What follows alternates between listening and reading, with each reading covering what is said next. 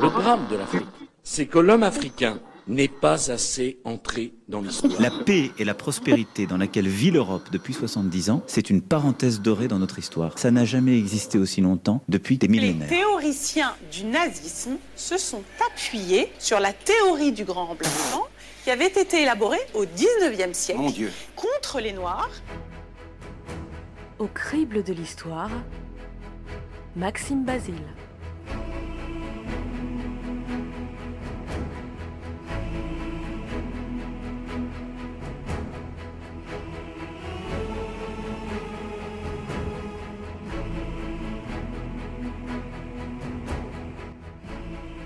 Du Rhône, 6e siècle avant Jésus-Christ.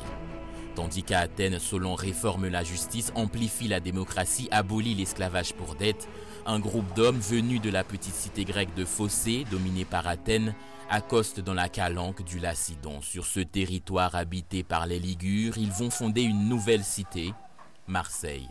C'est durant cette même période, selon l'historien latin Tite Live, que des peuples celtes migrent sur le territoire que les Romains appelleront la Gaule, plus précisément la Gaule transalpine, c'est-à-dire de l'autre côté des Alpes du point de vue romain. En réalité, on est des Carnutes, des Édouins, des Bituriges, des Séquanes, des Parisis, des Rèmes, des Lingons, des Atrébates, des Pictons, des Ambiens, des Meldes. Ces des Gaulois prennent alors le contrôle du pays en des- chassant ou en se mêlant aux Ibères et aux Ligures qui étaient installés avant eux, mais finissent par être définitivement vaincus à leur tour par les Romains de Jules César. La Gaule est divisée en trois parties.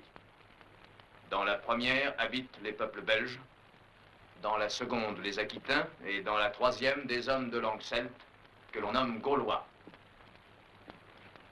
Ces Gaulois sont forts, intelligents, audacieux et. Ainsi, les Romains vont réorganiser la province, lui donner de nouvelles structures, une capitale, Lyon, et les Gaulois en retour vont rapidement embrasser la civilisation romaine, font leur entrée au Sénat. C'est plus ou moins ensemble qu'ils vont embrasser la religion chrétienne à partir de 325. Entre-temps, les invasions barbares se poursuivent et l'Empire romain est agressé de toutes parts, notamment par deux confédérations germaniques, les Alamans et les Francs. En fin de compte, les Francs-Saliens finissent par obtenir des terres autour de Tournai où ils fondent un royaume uni sous le sceptre de Childéric Ier, fils présumé de Mérové. Mais voilà que Rome tombe aux mains des barbares, pour de bon cette fois-ci. Nos amis les Gaulois sont livrés à eux-mêmes, nos amis les Gaulois sont livrés à Clovis. Ce dernier ne se fera pas prier, son scramazax sur la cuisse et sa francisque à la main. Ils font sur tout ce qu'il reste d'autorité romaine dans la Gaule. Il bat le patriciat Drius, il s'empare de Soissons, installe ses compatriotes, sympathise avec l'Église. Son épouse Clotilde est déjà chrétienne, lui ne tardera pas à le devenir. Je combattais depuis des années aux côtés de Clovis, mon roi maintes fois victorieux. Wotan était-il en train de nous abandonner? Tandis que ses soldats adressent des prières au dieu des Germains, lui s'adresse à un autre dieu. Jésus-Christ, si tu m'accordes la victoire aujourd'hui, alors je croirai en toi et me ferai baptiser. Mais d'abord, arrache-moi des mains de cet ennemi. Lorsque les Alamans virent leur roi mort, ils se rendirent à Clovis.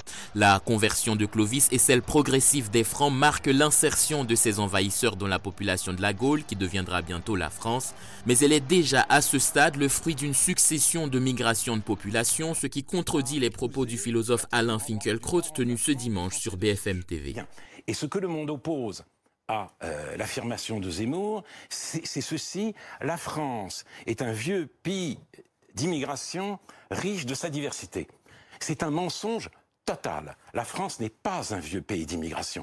L'immigration de masse a commencé en France dans le deuxième tiers euh, du 19e siècle. Avant, il y avait des immigrations d'individus. Mais la France a été très longtemps un pays homogène. Et puis, après la, la Première Guerre mondiale, et après, il y a eu l'hécatombe, et donc euh, l'immigration s'est amplifiée. Premier mensonge. Si l'histoire de France est complexe en plein d'endroits, elle est pourtant claire sur le fait que la population française n'est absolument pas homogène, qu'elle est le fruit d'un mélange de Ligures, d'Ibères, d'Aquitains, de différents types de Gaulois, de différentes catégories de Francs, etc. Alors certes, Les Francs ont tout de suite compris la nécessité de s'intégrer et d'adopter la culture qu'ils avaient trouvée sur place, mais c'est aussi parce qu'ils étaient conscients du fait qu'ils n'étaient qu'un élément de cette population. Ils vont dès lors entreprendre de justifier et de légitimer la place qu'ils y avaient prise et que d'autres pouvaient leur contester aussi.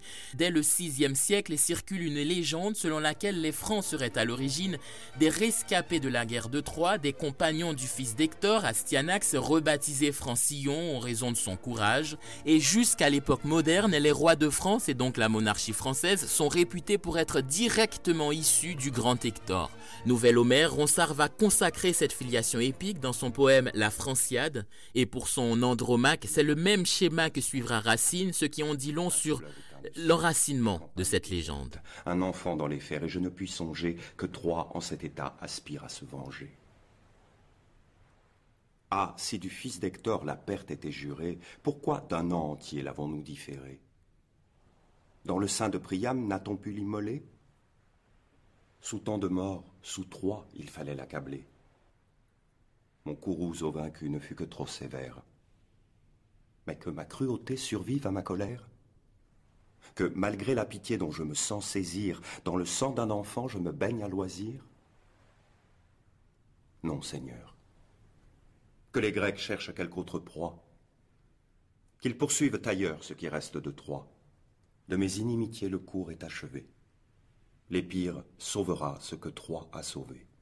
Seigneur, vous savez trop avec quel artifice un faux Astyanax fut offert au supplice où le seul fils d'Hector devait être conduit. Ce n'est pas les Troyens, c'est Hector qu'on poursuit.